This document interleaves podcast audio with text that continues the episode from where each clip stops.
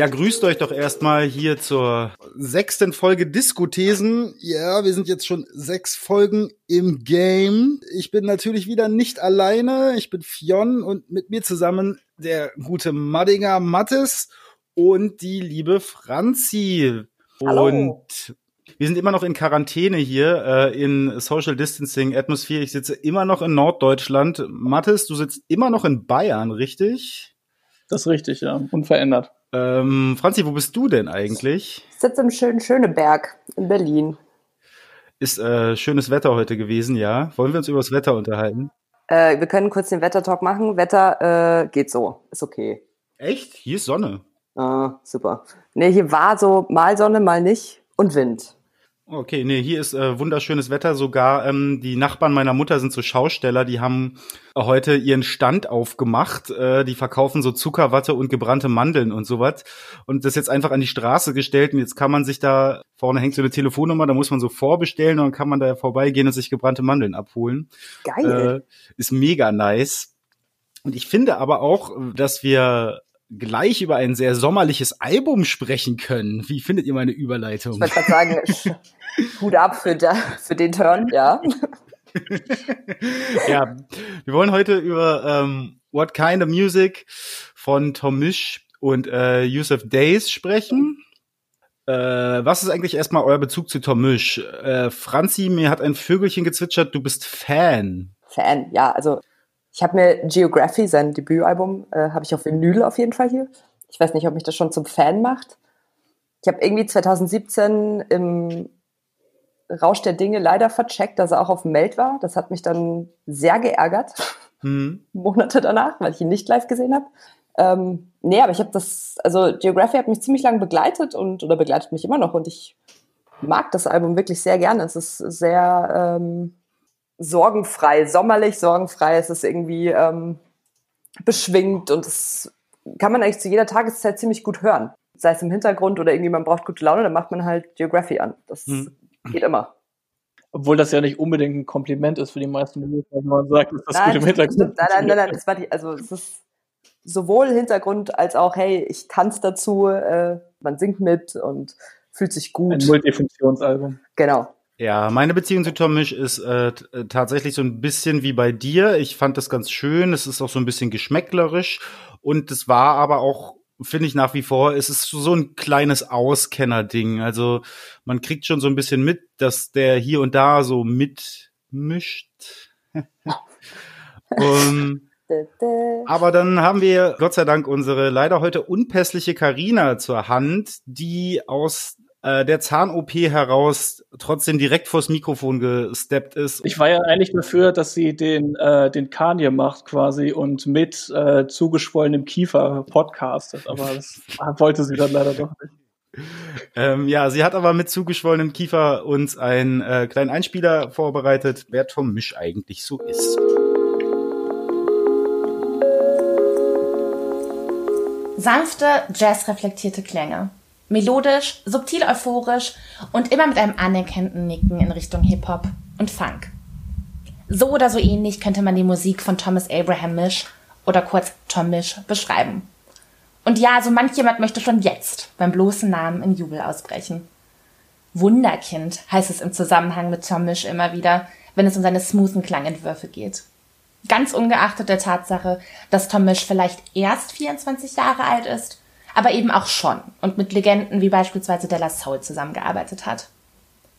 Mit 16 Jahren, also als man bei Misch tatsächlich noch von Kind sprechen konnte, begann der Schlagzeuger, Gitarrist und Geiger zunächst in seinem Schlafzimmer an Beats zu frickeln, studierte später Musiktechnologie und schrieb sich noch etwas später in diverse Konservatoriumkurse für Jazzgitarre ein und wieder aus, um sich auf seine eigene Musik zu konzentrieren, die er wohl an wenigen Orten so gut austesten konnte wie in der vibrierenden Jazz- und Elektronikerszene von Südlondon.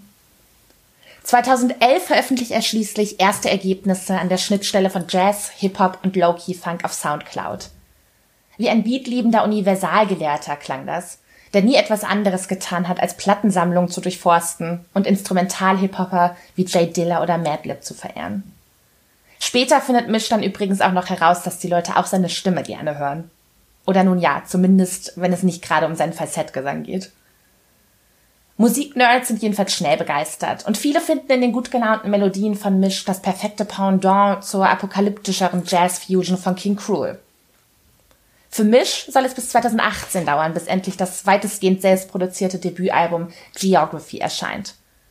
Darauf zu hören weitere Singversuche zwischen retroverliebter Jazzgitarre, sanft blubbernden Funk-Grooves, spätsommerlichen Disco-Vibes und zeitgenössischen R&B mit hochkarätigen Hip-Hop-Gästen wie den Rappern Goldlink, Loikana und wie schon erwähnt Della Soul. Fiese Stimmen sagen daraufhin, das blubbert so sehr vor sich hin, dass es auch im Kaffeehaus laufen könnte. Nette Stimmen sagen einfach, it's a jam. Misch selbst scheint es inzwischen jedoch selbst etwas experimenteller haben zu wollen und hat sich für seinen neuesten Wurf vollends der Jazzszene verschrieben. Nicht alleine, sondern mit dem London-based Jazzmusiker und Schlagzeuger Yusuf Days.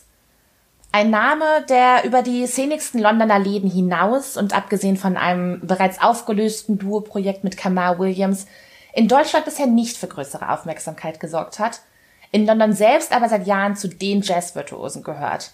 Und zwar mit einem Mix aus verspulten Jazz, nach vorne gerichteten Grooves und experimentellen Klängen. Zu zweit ist nun das Album What Kind of Music von Tom Misch und Yusuf Days erschienen. Folgerichtig mit vor allem einem Vorhaben. Jazz gestern und Jazz heute zusammenführen.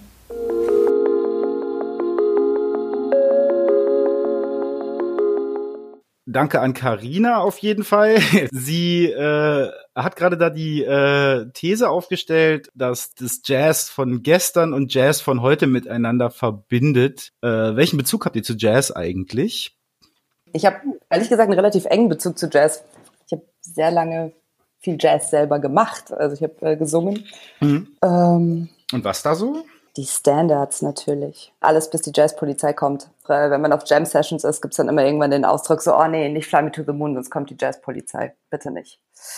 Nee, genau, und auch äh, irgendwie, äh, Mattes kennt das ja auch, äh, bin halt in Ingolstadt aufgewachsen, wo es die Ingolstädter Jazztage gibt, die ja wirklich äh, sehr cool sind. Und hab dann auch jedes Jahr echt äh, immer schöne Acts gesehen. Was zum Beispiel? Was ist dir besonders in Erinnerung geblieben? Mein erstes Mal Tower of Power, was ja auch mehr ins Funkige geht. Mir ist sehr in Erinnerung geblieben Pat Metheny, obwohl ich es auch gar nicht so einen geilen Gig fand. Aber es war trotzdem natürlich imposant. Hm. Damals, ich war noch relativ jung, Pat Metheny zu sehen. Ich habe äh, bei dem Album jetzt, über das wir sprechen, tatsächlich ein bisschen an Pat Metheny gedacht auch. Ja, Weil es auch so ein bisschen Gedudel ist irgendwie. Das ist witzig, dass ihr Fat Bethany erwähnt, denn ähm, mein Jazz-Einfluss kommt größtenteils von meinem Vater. Ähm, und der spielt ebenso wie ich Gitarre und deshalb haben wir gerade so Jazz-Gitarristen wie Pat Metheny oder auch John Scofield, habe ich so ein bisschen von ihm mitbekommen. Und ich war auch auf den Ingolstädter Jazz-Tagen oder auf den Roter Blues-Tagen und ich meine, ich glaube, wir haben da schon mal drüber gesprochen. Also ich war da auf jeden Fall auch auf einem Pat Metheny-Konzert und mit hoher Wahrscheinlichkeit sind wir auf demselben Pat Metheny-Konzert gewesen. Aber ich, also ich würde mich jetzt nicht als Jazz-Auskenner bezeichnen. Ich, also es kommt wahrscheinlich häufiger vor, dass ich ein R&B oder Hip-Hop-Album höre und jetzt denke, oh, das klingt gerade nach Jazz-Einflüssen, als dass ich mir tatsächlich ein Jazz-Album anhöre. Aber vielleicht muss man da ja auch gar nicht so eine scharfe Trennlinie ziehen. Würdet ihr denn das neue Tom Misch-Album, also das Album von äh, Tom Misch und Yusuf Days, noch als Jazz bezeichnen? Weil, Franzi, du hast ja gerade eben schon die Jazz-Polizei erwähnt. Da gibt's ja so ähnlich wie im Hip-Hop halt eben auch so eine sehr krasse Diskussion schon immer zwischen Hardlinern und Leuten, die halt andere Einflüsse auch akzeptieren. Fusion ist so ein Diskussionsgegenstand. Pat Metheny ist ja auch nicht unbedingt der unumstrittenste Jazzmusiker. Wie ordnest du das neue Tom Misch-Album da ein? Ich habe mich echt lange nochmal mit diesem Genrebegriff des Jazz irgendwie auseinandergesetzt. Und ich bin ja jetzt kein großer Freund, der sagt, äh, ja, das ist Jazz und das andere nicht, weil zu viel andere Einflüsse dabei sind. Ich habe da eine witzige Anekdote, als wir äh, letztes Jahr auf einem Chili Gonzales Konzert waren, der halt irgendwie die Leute aufgefordert haben, zu Hip-Hop zu klatschen. Und äh, Berliner Festspielepublikum, wie man es halt vielleicht auch aus dem Bilderbuche kennt, äh, auch anwesend war. Und einer hat eben nicht geklatscht und dann meinte Chili Gonzalez so, ja, was soll das? das wieso magst du keinen Hip-Hop? Wieso magst du keinen Rap? Rap ist doch der Cousin oder die Cousine von Jazz. Was ist dein Problem? Mhm. Und äh, ich würde das eher in den Kontext einrahmen und deswegen ist das Album Jazz, ja, natürlich hat es Einflüsse aus dem Jazz, äh, durch die Instrumentation, aber ähm, ich würde da jetzt nicht so tief wirklich einen Zaun rumstecken. Also es sind viele Elemente drin und ein ganz großer Teil davon ist natürlich Jazz. Ich meine, es ist ja auch auf Blue Note Records erschienen. Ne? Das wollte ich nämlich gerade sagen. Wo siehst du da die Trennlinie bei Blue Note Records? Das ist ja eigentlich schon immer so eine Legitimation. So, ja, okay, er, er ist Jazz. Andererseits kannst du natürlich auch, ich glaube, Nora Jones hat auch Alben ja. bei Blue Note veröffentlicht. For those who don't know, Blue Note ist ein sehr, sehr wichtiges, ich glaube sogar das wichtigste Jazz-Label, das es überhaupt noch gibt, existiert seit 50 Jahren. Nein, länger, ne? Ich glaube, das äh, existiert seit den 30er, 40er Jahren.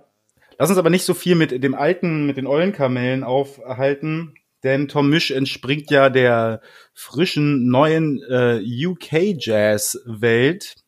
Habt ihr euch damit eigentlich beschäftigt, mit diesem ganzen Movement da um äh, Ezra Collective? Das ist ja so eine Fortsetzung von dem, was in den USA da bei Two Pimple Butterfly und Kamasi Washington und Thundercat passiert ist. Also ich glaube, dass das schon cool ist, weil ich meine, ich meine, Gogo Penguin ist jetzt zum Beispiel nicht aus, aus London, sondern ja. ich glaube aus Manchester, ne? Aber ähm, also da passiert ja gerade voll viel. Mhm. Was total schön ist. Ähm, auch Alpha Mist. Also es ist ja irgendwie alles eine Mischpoke. Wenn, nur, wenn man einen Namen googelt, stößt man ja direkt auf den nächsten, den man kennt und so weiter und so fort. Aber ich würde jetzt, Fionn, ich würde jetzt nicht sagen, äh, dass ich das explizit verfolgt habe und da jetzt ein Experte wäre. Fionn, du bist doch eine, eine wandelnde Musikenzyklopädie, dann erklär du doch mal, wie diese Londoner Jazz-Szene der letzten Jahre aussieht. Ja, wir haben jetzt schon ganz viele Namen gedroppt und im Endeffekt ist das halt im, gerade bei den jungen Menschen in London der heiße Scheiß. So Raven ist so ein bisschen out. Die Leute gehen lieber auf Jazzkonzerte tatsächlich. Da gibt's zum Beispiel eine ganz wichtige Jam-Session namens Steam Down im Londoner Süden. Und das ist wirklich ein, ein einziges Kuddelmuddel. Man weiß nicht so richtig, ist es eine Session von Musikern, die sich da treffen? Ist es eine Party? Ist es ein Rave? Es ist alles durcheinander. Die Leute tanzen, die Leute spielen Musik live und auch ganz unterschiedliche Genres und auch ganz unterschiedliche Sozialisi Sozialisationen. Also du hast Musikstudenten da, es sind auch größtenteils Musikstudenten, die sich da auch in der Church of Sound, das ist noch so eine andere Location, getroffen haben, die einfach Bock auf geile Jazzmusik hatten aber halt eben nicht von der Jazzpolizei äh, beobachtet werden wollten und deswegen angefangen haben, ihren eigenen Krempel zu starten. Und daraus sind dann eben so Sachen wie Ezra Collective hervorgegangen. Alpha Mist würde ich zum Beispiel jetzt gar nicht so sehr da reinzählen, weil der ist ja eigentlich Beatmaker und da wird's ja schon kompliziert weil diese Leute natürlich auch mit Popmusik und Rapmusik und solchen Sachen aufgewachsen sind und natürlich sich auf die Jazz-Traditionen beziehen, aber eben auch moderne Elemente einbauen. Und Tom Misch kommt auch genau aus dieser Ecke. Ich weiß nicht jetzt nicht, ob er im Church, in der Church of Sound war oder in dem Total Refreshment Center, das auch ganz wichtig ist, das aber mittlerweile geschlossen ist.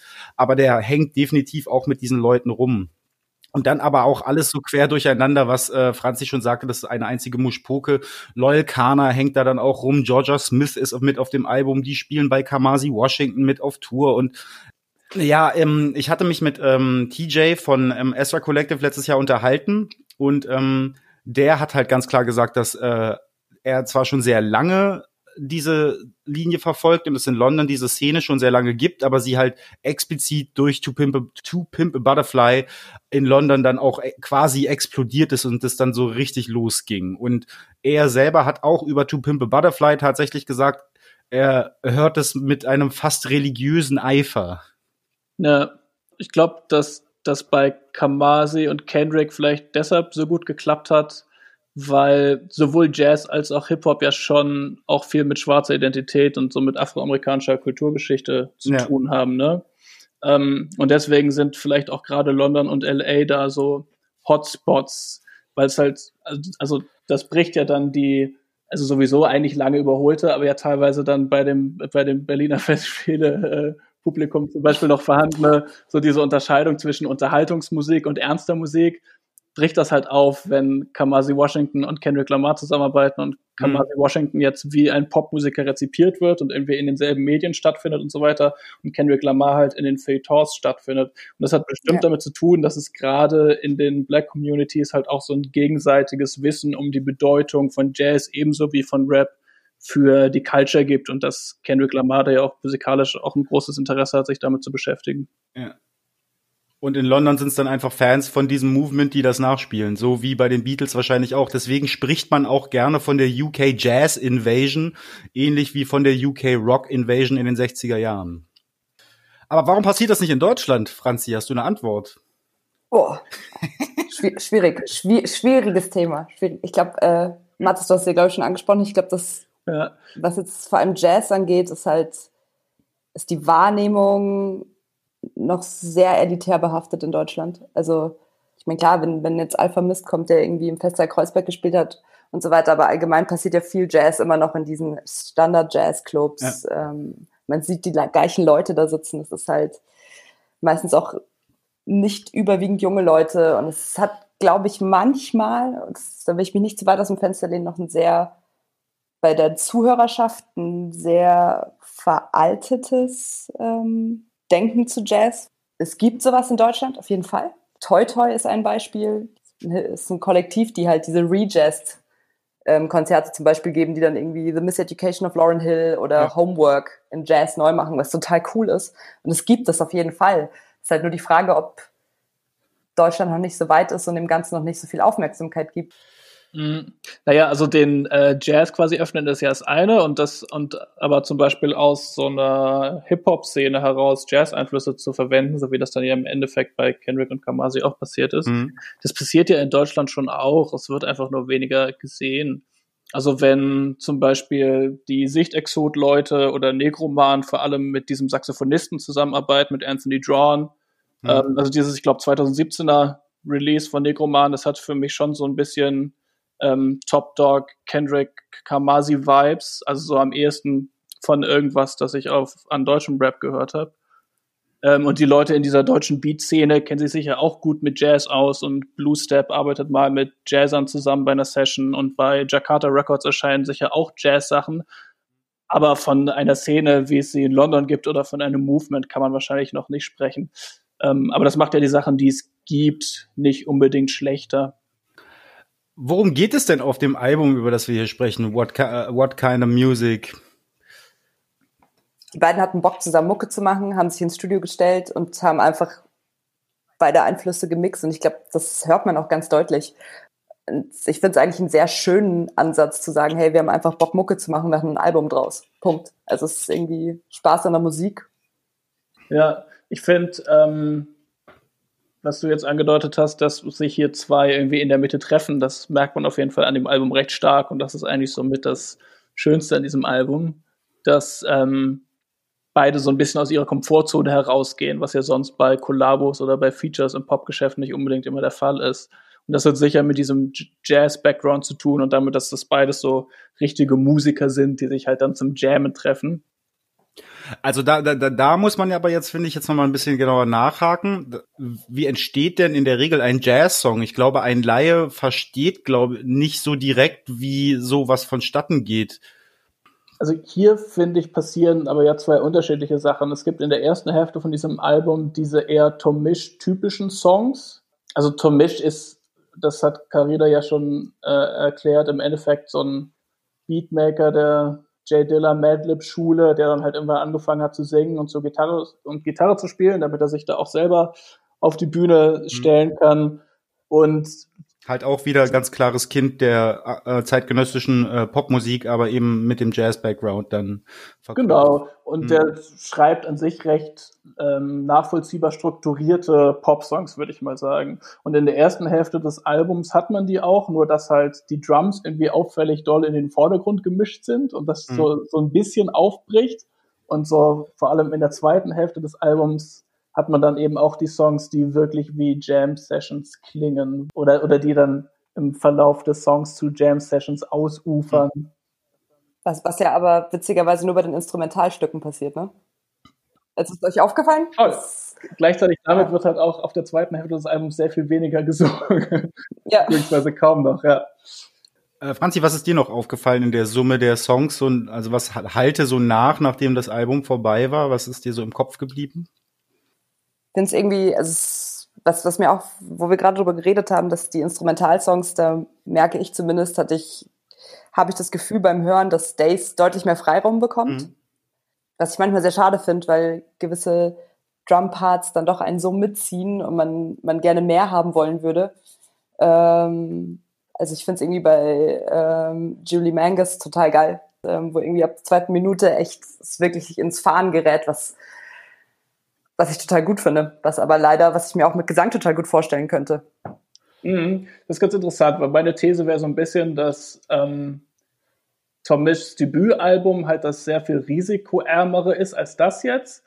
Und dann muss ich vielleicht revidieren, dass sich da zwei in der Mitte treffen und daraus irgendwie was Neues entsteht, weil ich glaube, du hast recht, Franzi, in dem Moment, in dem äh, Yusuf Days richtig viel Raum kriegt, sind dann auch quasi, dann ist, dann spielt Tom Misch da Gitarre oder und produziert und wird irgendwie sicher auch aus seiner Komfortzone herausgelockt und spielt dann mit Wawa-Pedal irgendwelche langen Gitarrensolos oder so. Mhm. Aber das, was sein Sound ja eigentlich ausmacht, also irgendwie diese eingängigen Melodien, das ist dann in dem Moment, wo äh, Yusuf Days zum Tragen kommt, auch weg. Also vielleicht ist das auch schwierig umsetzbar, dass man irgendwie jetzt Schlagzeug-Solo und Pop-Refrain gleichzeitig macht. Das funktioniert wahrscheinlich nicht. Ähm, aber da hat man schon so das Gefühl, es gibt so die Tom Misch-Songs und es gibt so die Yusuf Days-Songs. Wobei ähm, dieser Beatmaker-Einfluss bei von Tom Misch schon teilweise noch dadurch zum Tragen kommt, dass es so Sachen gibt, die im Loop laufen. Ne? Mhm. Der hat ja auch ein ähm, Sample benutzt tatsächlich. Ne? Ich, ich habe die äh, Credits gelesen und war so total überrascht. So, hä, was hat denn jetzt der Ashford da mitgeschrieben? Und dann oh. sehe ich, ah, okay, ist ein Marvin Gaye Sample. Ach, das auch? Mhm. Ja, ich, ich habe auch nur das äh, Aretha Franklin Sample of The Real ja. gehört. Da wurde ja ganz prominent, nämlich äh, in der Hook halt mit so einem geloopten Sample gearbeitet. Und das war meiner Meinung nach aus Nothing Like the Real Thing von Aretha Franklin. Ja. Ich weiß gar nicht, auf welchen Song das war. Ich glaube, das war auch The Real, ich, äh, The Real, also der, der, der, nicht das äh, Vocal Sample, sondern äh, dass die Instrumentierung auf einem ähm, Marvin Gaye Song, der von äh, Ashford geschrieben wurde. Der hat ja, ja, ja viel, dieses, die, dieses Ehepaar hat ja sehr viel für Marvin Gaye geschrieben, deswegen. Aber das ist ja hier jetzt komplette Rumnörderei.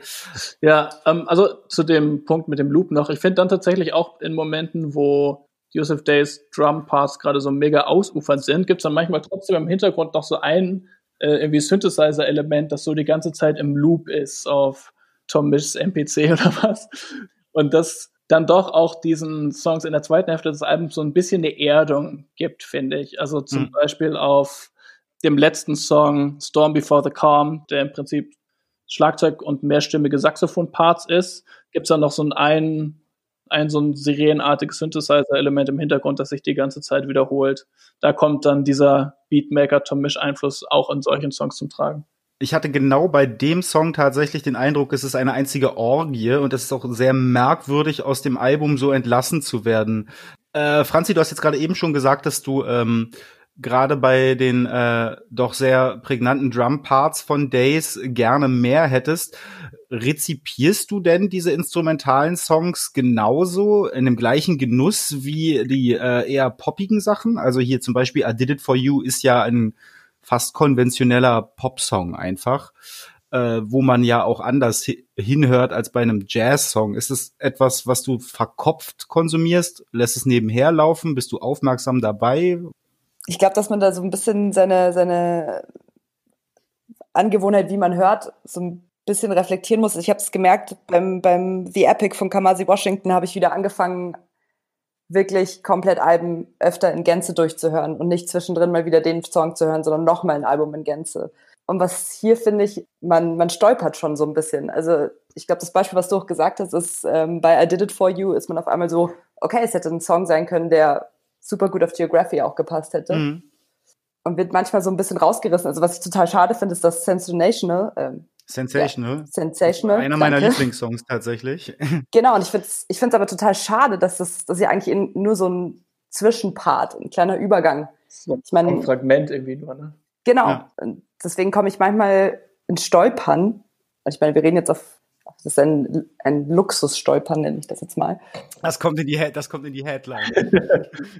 in der Rezension von Enemy wurde lustigerweise Sensational als das Kernstück oder irgendwie Centerpiece von dem Album bezeichnet. Und ich war so, hey, der ist doch nur eineinhalb Minuten lang. Wieso bezeichnet man den als das Centerpiece des Albums? Und das stimmt, das ist so ein Song, wo man das Gefühl hat, da würde man jetzt eigentlich noch weiter verfolgen, was aus dieser Idee wird. Mhm. Das bei anderen Songs passiert. Also ich glaube, mein Lieblingssong ist Lift Off, der so am meisten wie ein Jam Session klingt, der auch so ein bisschen nach Fusion klingt, finde ich.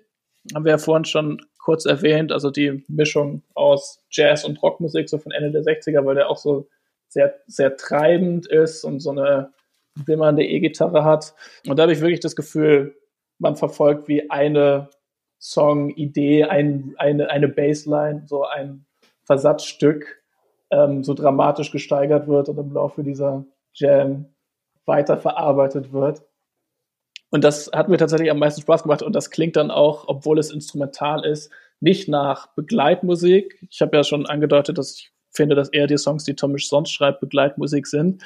Irgendwie hat mich diese Bassline dann und wie sie sich entwickelt hat, doch sehr gefesselt und da habe ich dann ziemlich genau hingehört. Das ist, warte, das ist voll interessant, weil ich habe mir wirklich die Frage bei dem Album auch gestellt. Ich meine, Tidal Wave zum Beispiel, den mag ich, den mag ich gerne, den Song. Und ich fand es bewundernswert, dass er nur mit Gitarre, Vocals und Drums auskommt. Mhm. Also, und dass du dann aber auf einmal auch dieses Lift-Off, wo du halt wieder ein markantes Instrument hast, was dazukommt. Ähm, sei es irgendwie jetzt durch die Feature Artists oder so weiter. Aber das ist, finde ich, bei dem Album schon ehrlich gesagt bemerkenswert, dass du ähm, durch neue Instrumente, die du nicht in jedem Song dabei hast, schon wachgerüttelt wirst. Mhm. Ja, die Bassline hat geslappt. Das stimmt, ja, die Sachen sind sehr unterschiedlich instrumentiert teilweise. Also so, so gesehen dürfte es nicht langweilig werden. Es gibt aber schon auch die Momente, wo, das, wo man das Gefühl hat, ich höre jetzt einer Jam-Session zu und das ist nicht unbedingt spannend, weil aus dieser Jam-Session hätten vielleicht noch Songs entstehen hm. können und dann hätten wir die lieber aufs Album gepackt. Ich finde, das ist ein ganz wichtiger Punkt, dass diese Jam-Session, dieser Jam-Session-Charakter da herausgestellt werden muss, weil das etwas ist, was im Jazz ja sehr häufig so passiert, dass sich Musiker in, in, im Studio treffen und einfach anfangen loszuspielen und diese Sessions halt teilweise fünf, sechs Stunden gehen und dann haben sie da wirklich einen Berg an Rohmaterial und müssen das dann irgendwie bearbeiten und zusammenschneiden. Und das ist, glaube ich, etwas, was man als jemand, der sich von einer konventionellen Popmusikhörer in Perspektive dieser Sache annähert, auch ein eine Hürde sein kann, sich überhaupt mit diesem Album zu beschäftigen. Deswegen wäre jetzt die Frage, kann äh, What Kind of Music für Otto Normalverbraucher Jazz deintellektualisieren? Ich habe ja vorhin so platt gesagt, da treffen sich zwei in der Mitte. Und damit meine ich dann eben nicht nur, dass jetzt der experimentelle Jazz-Drummer Yusuf Days Tom Misch irgendwie aus der Komfortzone des Pop-Songwritings holt, sondern schon. Ja, ich hatte, ich hatte so ein bisschen den Eindruck, dass, dass er auch sehr viele Bezüge zu anderen Rhythmiken äh, herstellt und da ganz viele Einflüsse zusammenkommen, alleine über sein Schlagzeug wo ich auch teilweise so an, was äh, bei dieser Thematik auch relativ offenkundig ist, so dass man ganz schnell so an so Acid Jazz Sachen denkt und so Brand New Havies mhm. und Jamiroquai, worauf diese ganze Generation sich ja gar nicht bezieht, aber es schwingt ja trotzdem immer irgendwo so ein bisschen mit und dass das alles aufgegriffen wird, fand ich spannend. ja, ich glaube, also von daher deintellektualisieren spricht das dann eher dagegen. Also wenn man die Drums als das Lead-Instrument verstehen würde. Und ja. sie sind ja relativ weit in den Vordergrund gemischt, also ungewöhnlich für eine Popmusikproduktion. Dann ähm, ist das vielleicht ein aufregendes Album, weil er wirklich ganz viele unterschiedliche Einflüsse verarbeitet und da sehr vielseitig Schlagzeug spielt. Aber das Deintellektualisierende in Anführungszeichen sind ja dann wahrscheinlich doch eher die catchy Gesangsmelodien von Tom Misch. Oder vielleicht allein die Tatsache, dass Männer, die man so namentlich kennt und die man so ein bisschen wie Popmusiker rezipiert, so ein Album machen. Aber das ist ja andererseits im Jazz eigentlich auch schon immer so gewesen. Also es ist ja nicht wie bei der Klassik, dass man dann den, die erste Geige jetzt nicht namentlich kennt, sondern nur das Konzert hört, sondern das Orchester, der, der kopflose Organismus.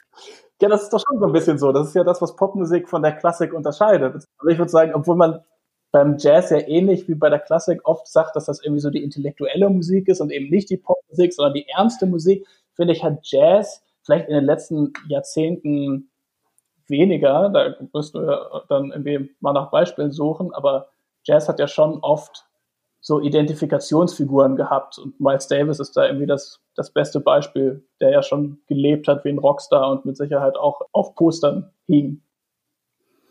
Total. Ich würde das mal voll gern von diesem intellektuellen Begriff trennen. Schau, schau dir das Melt-Line-Up an. Kamasi Washington hat vor zwei Jahren auf Melt gespielt, wo man sich denkt, okay, oh, ja, cool dass, dass solche Acts einfach mehr in den Mainstream rutschen. die natürlich auch mit Flying Lotus und so weiter arbeiten und damit auch mehr im Mainstream vielleicht angesiedelt sind, aber es halt, kriegt trotzdem mehr Anerkennung. Ja, also wenn wir irgendwie von so einer Return of the Jazz sprechen, ich habe eben einen Guardian-Artikel gesehen von, ich glaube, 2016, der auch am Beispiel von ähm, Kamasi Washington, aber auch von Thundercat davon gesprochen hat, dass irgendwie von äh, großen Stars quasi die, die Jazzmusiker, mit denen sie zusammenarbeiten und der Jazz irgendwie wieder in den Mainstream getragen wird. Mhm. Aber irgendwie wird's dann nach Thundercat und Kamasi Washington dann aber vielleicht doch auch schnell wieder dünn mit Beispielen, die so namhaften sind. Also klar könnte man jetzt Lady Gaga Songs finden, die Jazz-Einflüsse haben, aber die Namen der Musiker findet man dann wahrscheinlich nicht auf dem Melt-Line-Up. Und deswegen ist die Frage, ob man jetzt dieses Album als Teil eines Movements sehen kann und irgendwie der, der Rückkehr des Jazz in den Popmusik. Da habe ich irgendwie noch so ein Fragezeichen dahinter, da bin ich mir nicht sicher. Aber wir, wir, wir sprechen ja die ganze Zeit über dieses, dieses Klischee, alte weiße Männer trinken Weißwein vormittags äh, und hören Dixieland Jazz. Also das ist ja so ein bisschen das Bild, was da vorliegt, was natürlich auch in Deutschland damit verhaftet ist, dass es diese Tradition auch eine ganze Weile gab, äh, in den 50er, 60er, 70er Jahren. Und es gibt, es gibt ein Lieblingszitat, was ich noch erzählen wollte aus diesem Interview mit dem TJ von SY Collective. Äh, ich habe ihn dann irgendwann ähm, sind wir halt auf sein Bassspiel zu sprechen gekommen und er sagte, dass er, wenn der Drummer einen Takt vorgibt, dass er sehr doll in Songs denkt, die er schon kennt und dann anfängt Basslines zu spielen, äh, inspiriert von Rappern, die er sich auf diesem Song vorstellen würde. Ich weiß nicht mehr, wie der Song hieß, den er damals da genannt hat, der auf dem Album von denen war, aber er sagte, ja, da habe ich an DMX gedacht und dann habe ich gedacht, wie würde der flowen und dann habe ich angefangen, den Bass so zu spielen, wie er sich vorstellt, DMX darauf rappen würde. Also völlig wirr. aber, aber das ist ja so eine Sache, wo man da, wo dann auch ein ähm, nicht-Jazz-Hörer vielleicht zu relaten kann. Ich kam gerade auf den Gedanken, im Prinzip ist Jazz ja so eigentlich eine Musik, die äh, Streaming im Studio macht. Also diese so dieses Playlist-Ding so, man hat ganz viele unterschiedliche Einflüsse, man baut das alles zusammen und es äh, läuft dann alles in einem Guss und alles quer durcheinander. Und daraus wollte ich jetzt eigentlich eine großartige Überleitung machen, denn äh, wir haben uns ja auch diese Woche wieder alle äh, durch die Playlisten am Freitag gescrollt und äh, nach unseren Lieblingssongs gesucht. Kriege ich jetzt Applaus für diese Überleitung?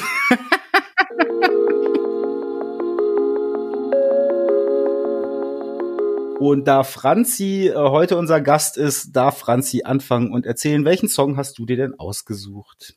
Es ist äh, eine neue Single erschienen von einem Künstler, bei dem ich sehr lange darauf warte, dass was Neues kommt. Äh, die Rede ist von Woodkid. Ja, ich habe mir Goliath rausgesucht. Ähm, er ist wieder sehr filmisch und bringt mehr so das Industrial Flair mit, wo ich erst ein bisschen erstaunt war. Also ähm, ist ein bisschen weniger perkussiv, als man sonst gewohnt ist, ähm, wenn man jetzt irgendwie an Run by Run denkt, ähm, beispielsweise. Ja, aber ich freue mich einfach drauf. Also ich bin gespannt, was, was das Album dann neu aufmacht, ob das ein bisschen elektronischer wird ähm, oder nicht. Ich bin einfach gespannt. Aber er hat mich bis jetzt schon mal in seinen Bann gezogen.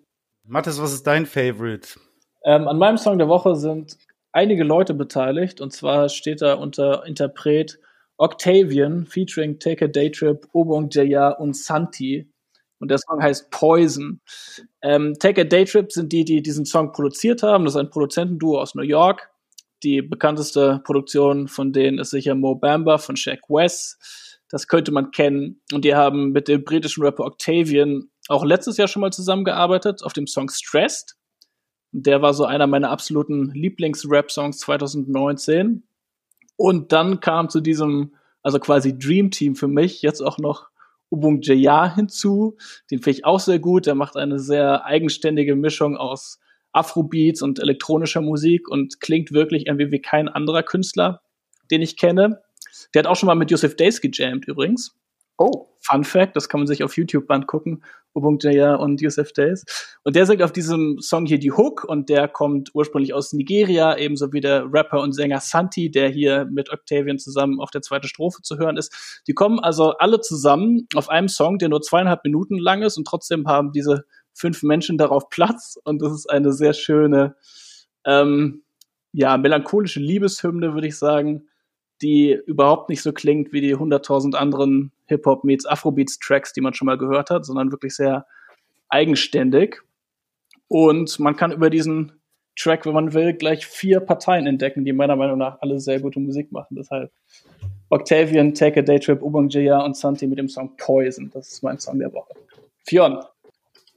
Ich habe tatsächlich ähm, keinen äh, aktuellen Lieblingssong der Woche, einfach weil ich diese Release-Woche insgesamt doch relativ äh, mager fand.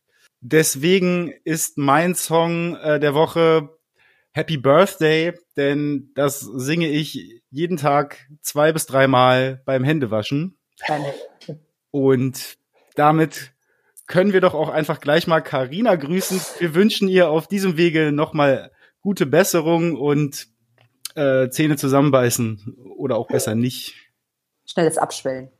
Bei ihr hat das nichts mit dem Händewaschen zu tun, sondern damit, dass einer mit einer Zange in ihrem Mund rumgefummelt hat. Aber wir wünschen ihr gute Besserung und hören sie dann nächste Woche wieder. Aber es war sehr schön, dass Franzi heute dabei war. Ja, danke für die Einladung. Standing Ovation. Dann bis nächste Woche. Es waren die Diskothesen. Auf Wiederhören. Tschüss. Tschüss.